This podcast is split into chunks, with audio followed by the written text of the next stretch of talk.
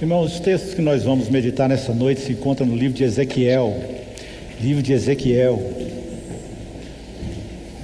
capítulo 36.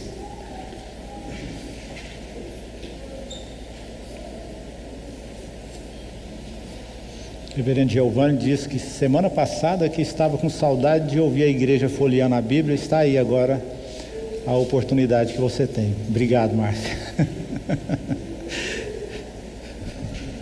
Ezequiel capítulo 36. É o texto que nós vamos meditar nessa noite.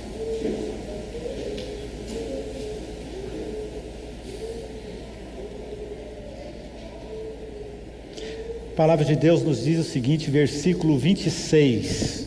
O texto base para nós, versículos 26, 27 e versículo 28. Dar-vos-ei coração novo e porei dentro de vós espírito novo Tirarei de vós o coração de pedra e vos darei coração de carne. Porei dentro de vós o meu espírito e farei que andeis nos meus estatutos, guardeis os meus juízos e os observeis. Habitareis na terra que eu dei a vossos pais, vós sereis o meu povo e eu serei o vosso Deus. Se vocês já pensaram por algum momento como tem sido a caminhada da igreja nos últimos tempos, como que a igreja tem se portado diante da situação que nós estamos vivendo. Não precisamos ir muito longe para observar isso. A todo instante nós estamos sendo é, questionados sobre que posição nós precisamos tomar diante de certas decisões. Nós também somos exigidos através de escândalos que têm acontecido, mesmo no meio cristão, em que as pessoas pedem uma explicação para todos nós.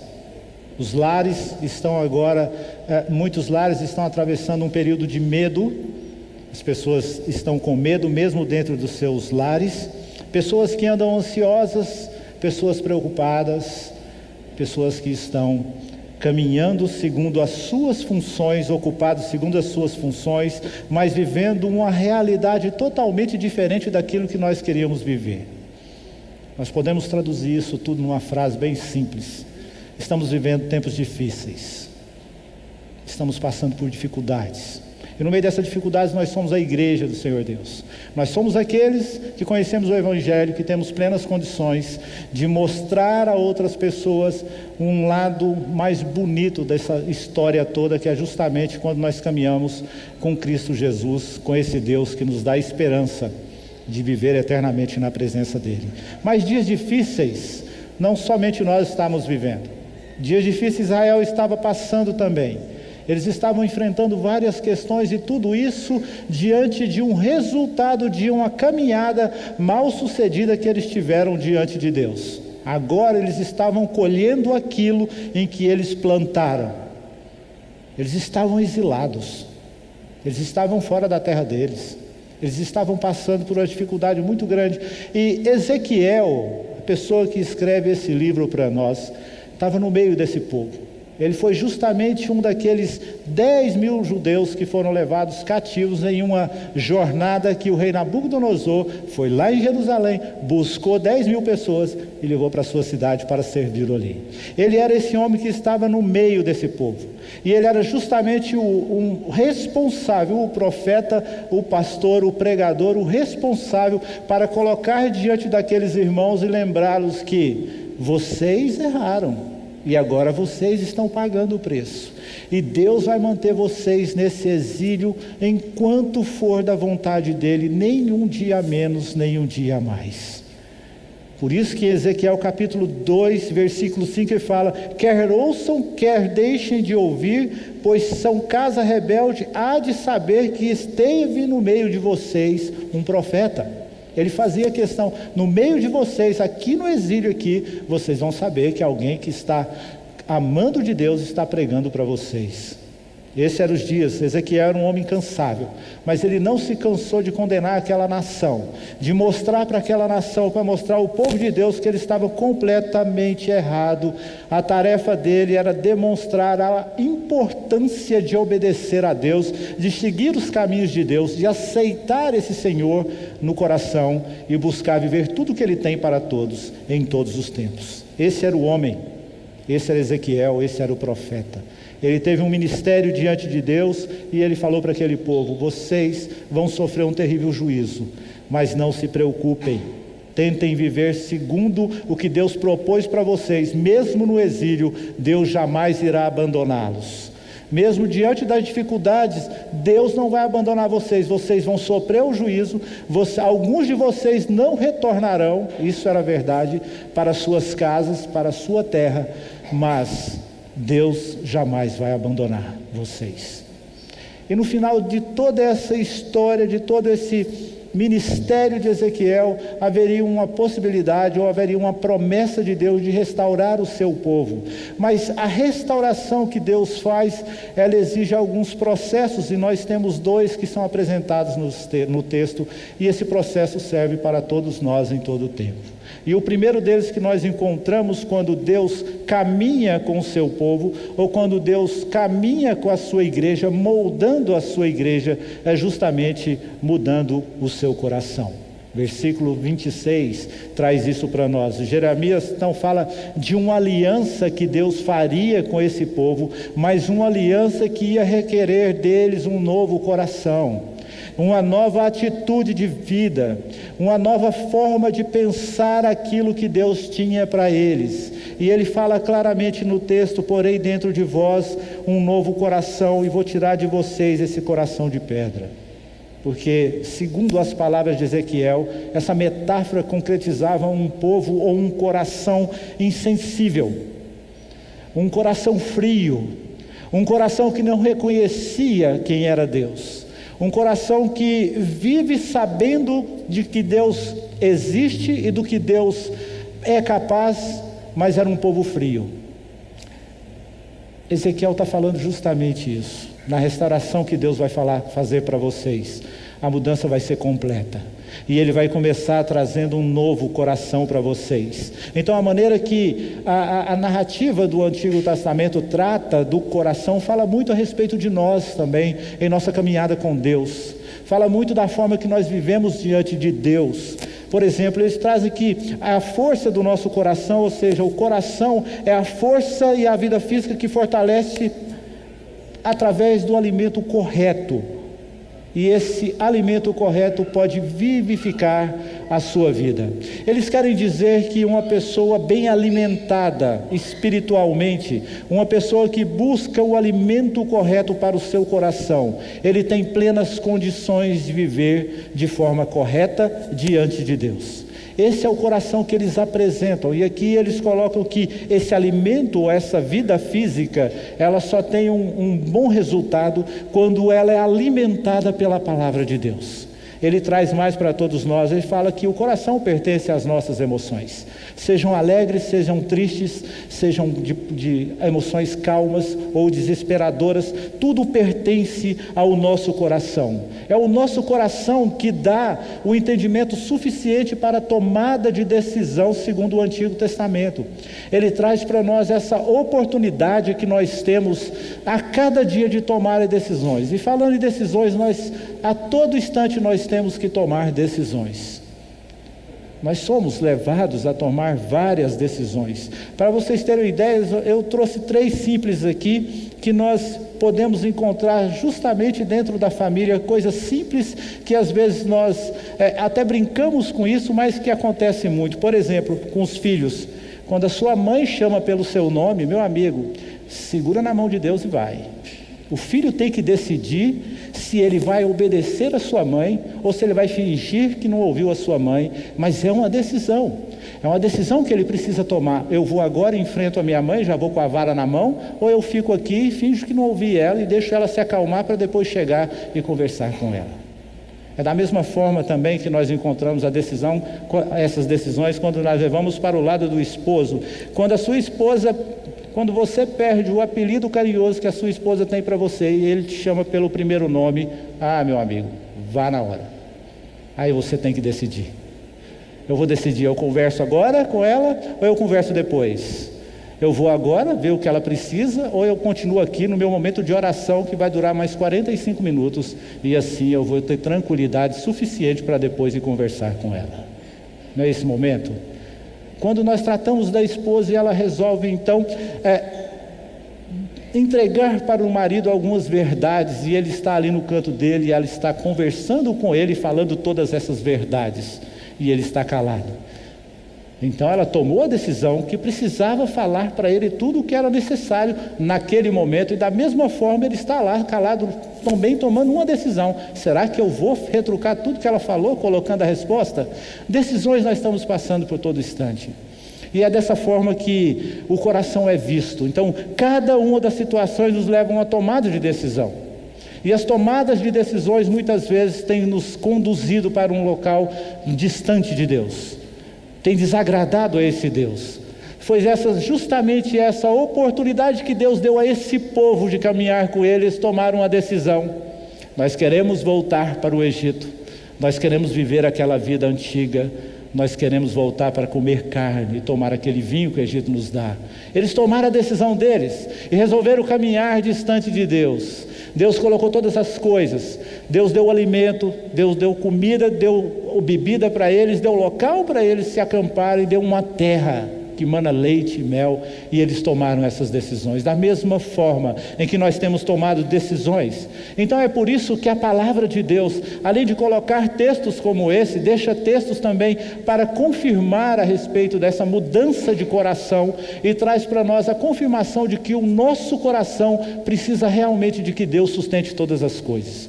Se você for em Provérbios, capítulo 4, versículo 23, Lá está escrito assim: porque todas as, sobre tudo que se deve guardar, guarda o teu coração, porque dele procedem todas as saídas da vida. Em algumas versões está porque dele dependem todas as decisões que você vai tomar.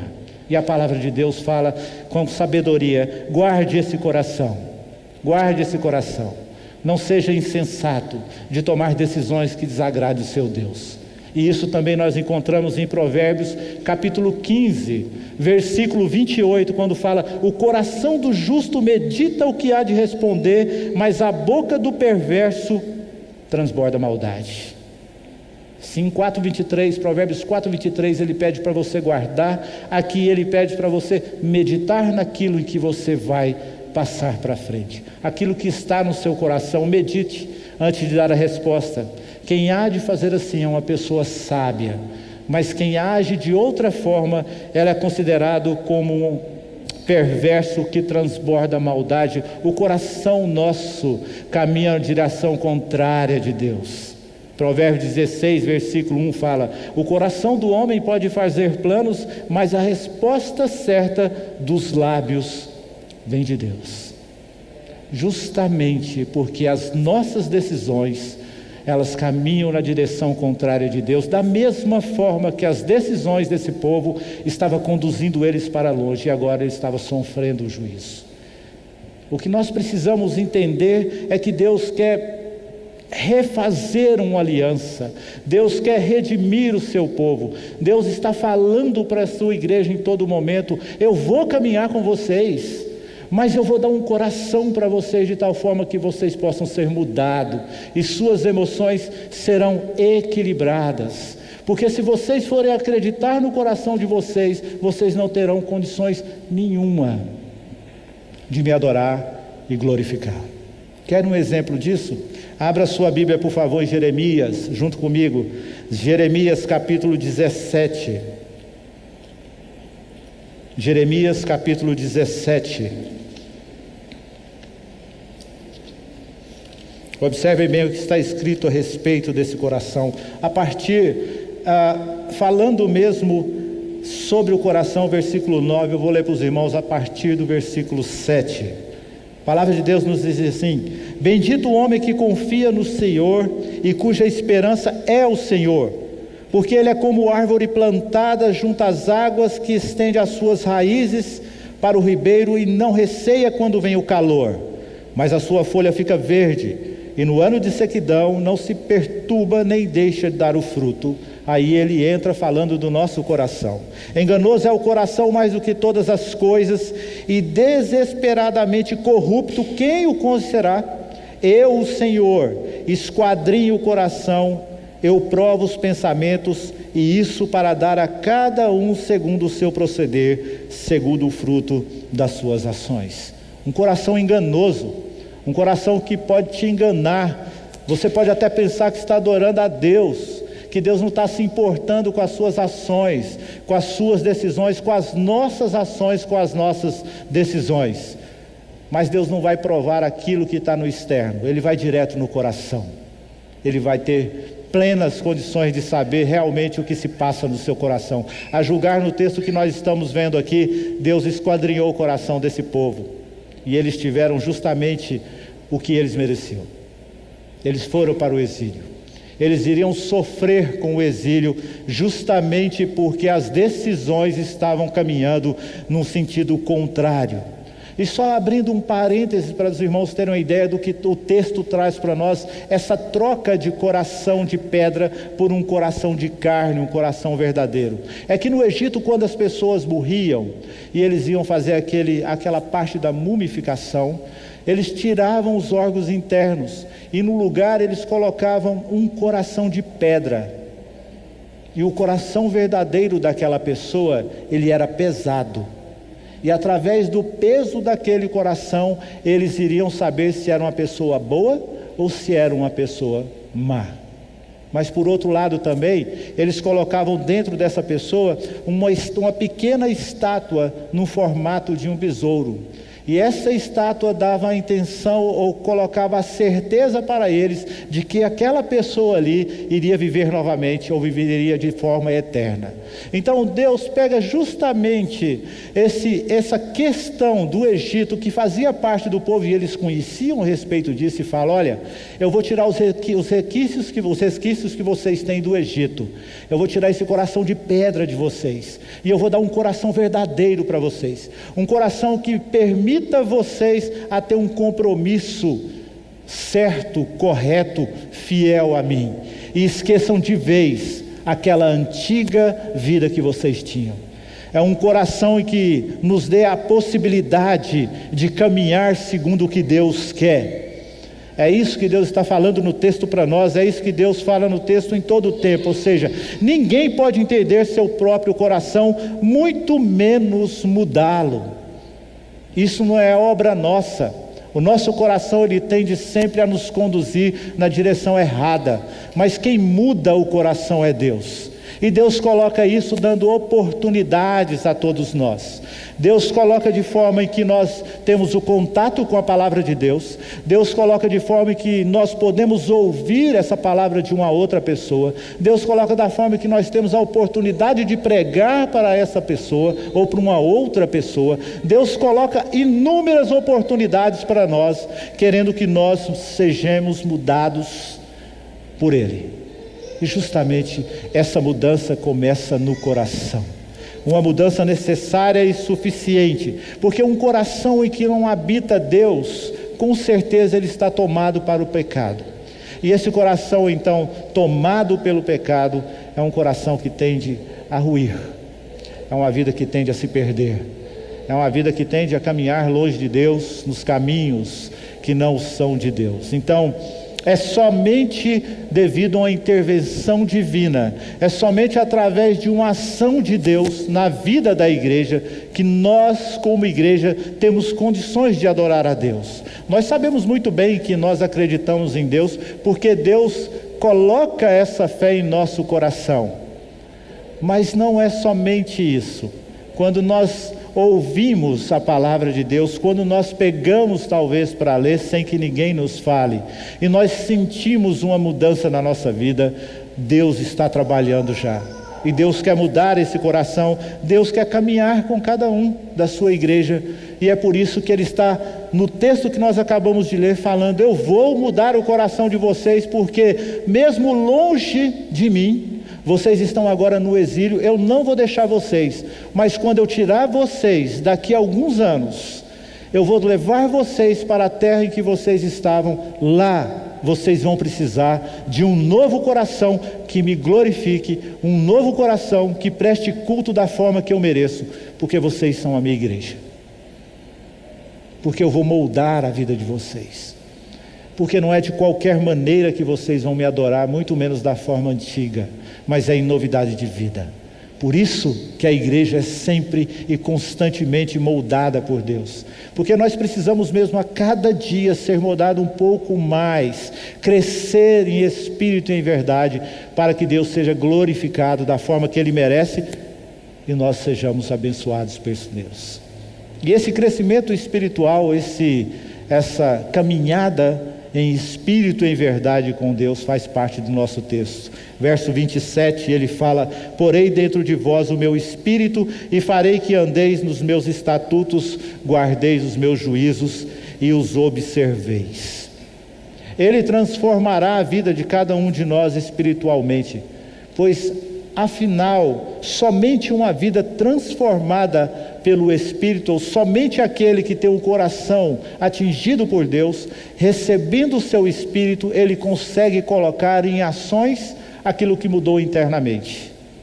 É mais ou menos daquela forma que nós ouvimos o Evangelho de uma hora para outra, nós é, despertamos para auxiliar o próximo.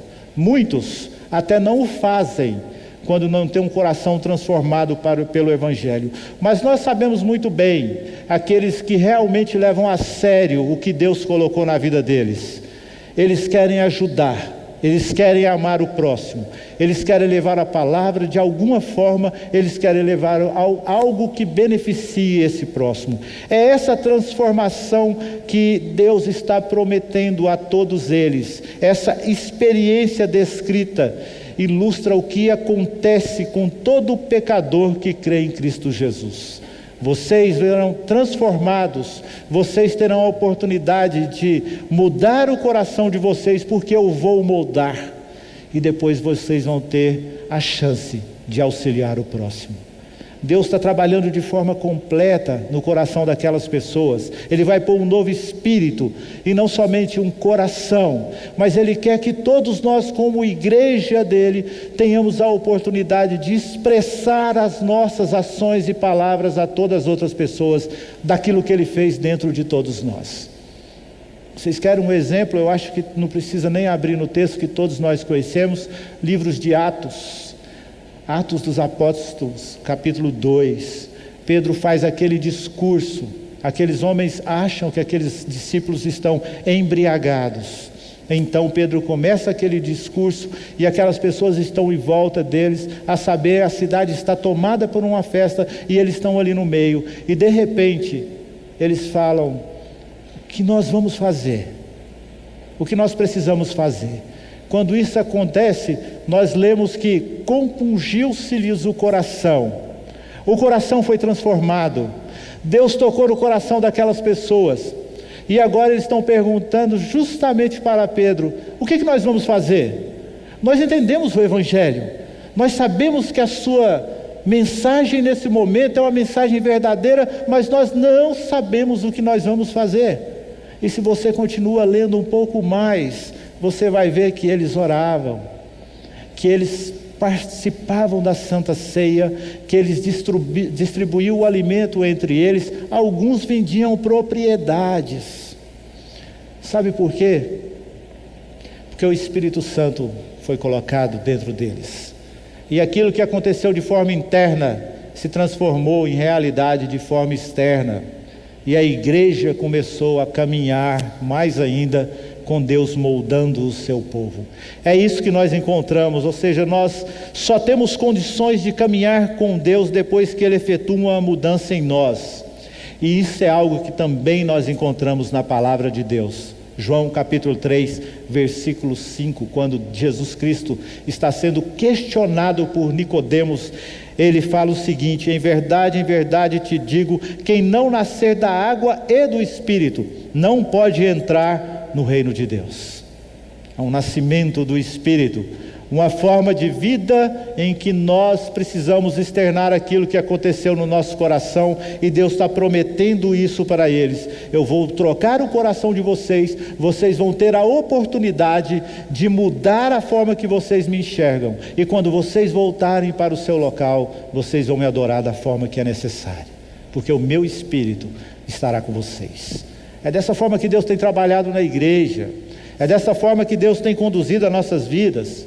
O que ele quer dizer para nós, o que ele coloca claro na sua escritura é o seguinte: não podemos adorar a Deus de qualquer maneira, não podemos nos colocar na presença dele de qualquer maneira, mas Deus exige uma forma correta que nós precisamos caminhar, uma forma em que ele aceita o nosso louvor, uma forma em que nós somos desafiados a melhorar a nossa conduta, nossos pensamentos, nossas ações dia após dia.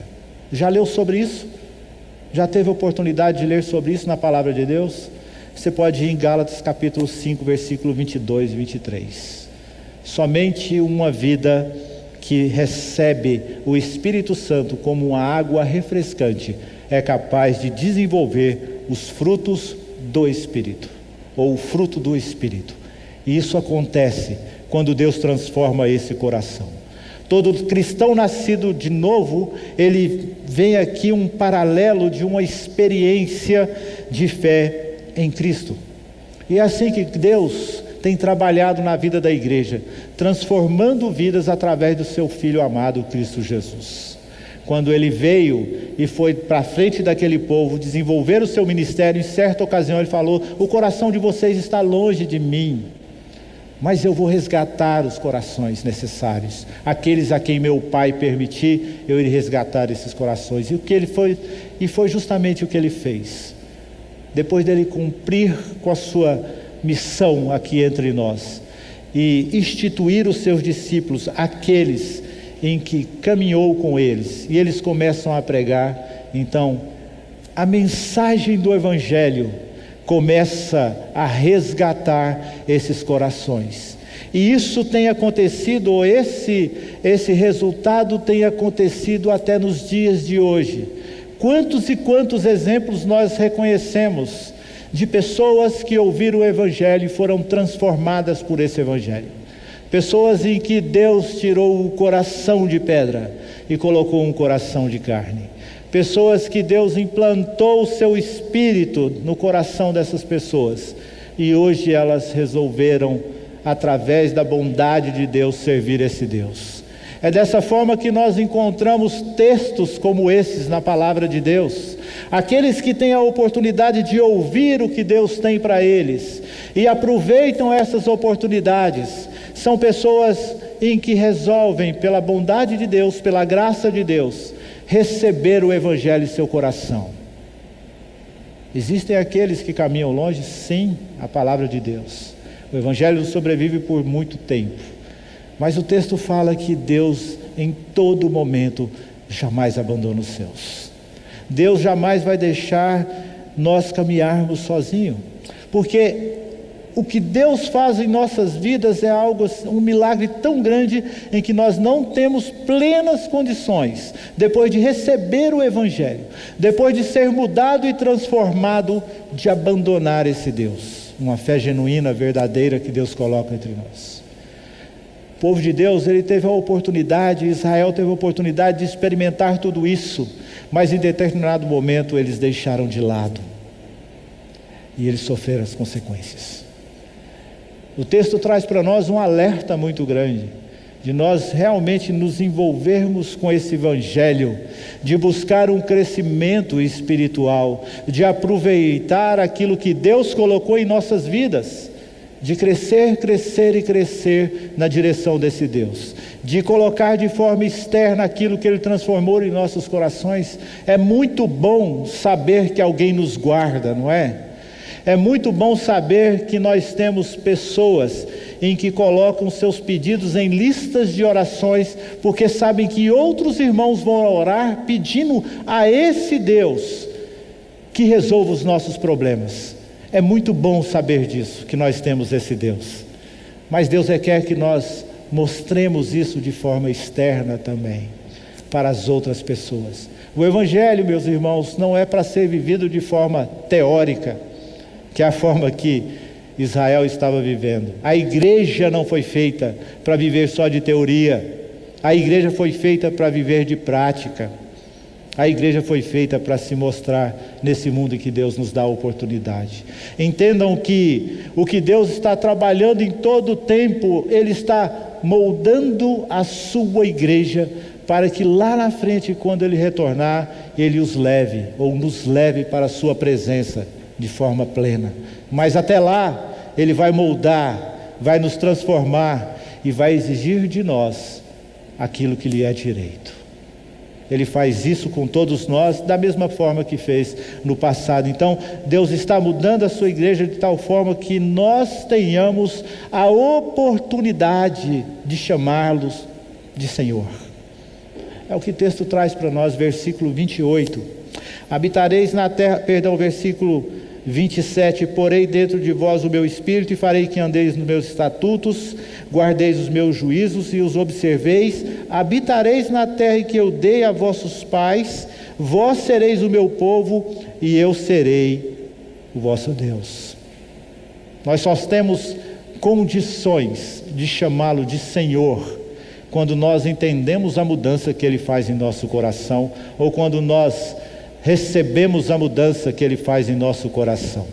Quando o nosso coração é transformado por Deus, quando o Seu Espírito habita em nosso coração, temos plenas condições de chamá-lo de Senhor. Do contrário, podemos cair no mesmo erro que Israel caiu, chamá-lo só da boca para fora, uma vida falsa diante de Deus, que não faz muita diferença. Então, dessa maneira, vocês com um coração novo, Deus falando para Israel, ou falando para a sua igreja, vocês com o Espírito dentro do seu coração, vocês terão plenas condições de me chamar de seu Deus.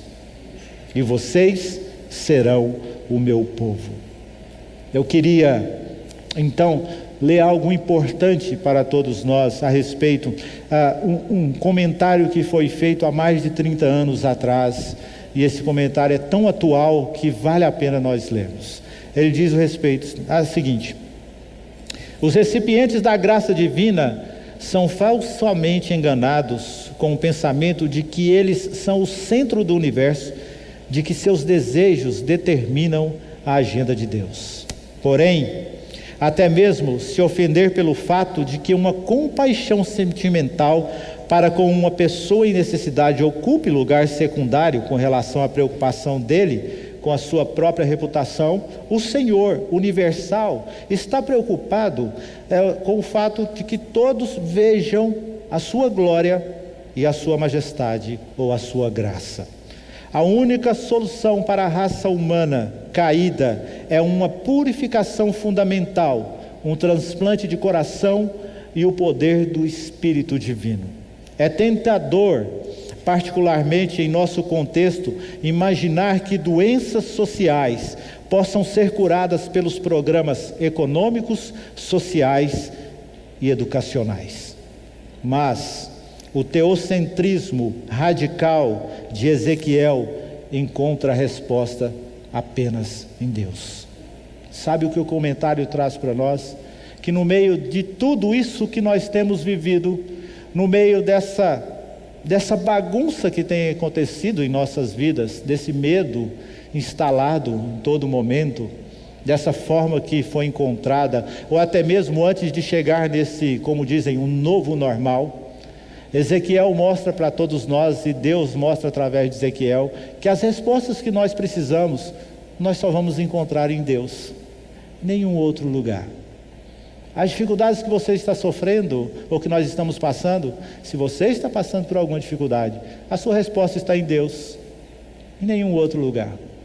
Então, essa igreja que tem molda, Deus tem moldado, Ele está moldando, transformando o coração, implantando o espírito, justamente para que as pessoas tenham a oportunidade de entender de uma vez por todas: Deus está no comando de toda a história da humanidade. Quando Deus vai parar de moldar a sua igreja? Acredito que só quando Ele resgatá-la e essa igreja estiver na presença dEle eternamente. Antes disso, todos nós, como igreja de Deus, temos a obrigação de moldar as nossas vidas todos os dias, consertando aquilo que está errado, a fim de que esse Deus possa ser glorificado da melhor maneira possível. Que Deus possa nos abençoar e nos ter misericórdia de todos nós. Nós vamos orar mais uma vez e vamos pedir a esse Deus que nos ajude em nossa caminhada. Oremos. Senhor, nós somos gratos por tamanha bondade, o tamanho amor que o Senhor demonstra a todos nós. Nós agradecemos ao Senhor, ó Deus, porque o Senhor nos resgatou, transformando o nosso coração, implantando o seu espírito em nossas vidas, nos dando a oportunidade de viver segundo o teu coração, segundo o teu evangelho. Nós somos gratos ao Senhor, ó Deus, porque nesse resgate o Senhor nos dá a possibilidade de entender que alguém morreu em nosso lugar justamente para que nós tenhamos a oportunidade, ó Deus, de viver eternamente na tua presença. Continue nos moldando, ó Deus. Continue moldando a tua igreja. Continue caminhando conosco, nos mostrando as tuas verdades. Continue nos ensinando, ó Deus, como viver o teu evangelho. Faça de nós verdadeiros adoradores, ó Deus. Faça de nós conhecedores da tua palavra, a fim de que não caiamos ou não tenhamos a oportunidade, não desejemos fugir da tua presença, ó Deus, de não valorizar o teu evangelho. Eu peço em nome de Jesus Cristo que o Senhor, ó Deus, esteja conosco, com a tua igreja hoje e sempre, ó Pai. Também peço que o teu grande amor, ó Deus, esteja todo, com todos vós, com todos os teus filhos, com as tuas ovelhas do teu pastoreio, ó Deus. Que a graça do Senhor Jesus possa caminhar com cada um, ó Deus e eles possam ter a certeza da salvação nas suas vidas. E também, ó Deus, que o seu Espírito, ou o Santo Espírito, possa habitar no coração de cada um, e assim eles tenham a oportunidade de tomar as devidas decisões segundo a tua palavra. É isso que eu peço, em nome de Cristo Jesus. Amém.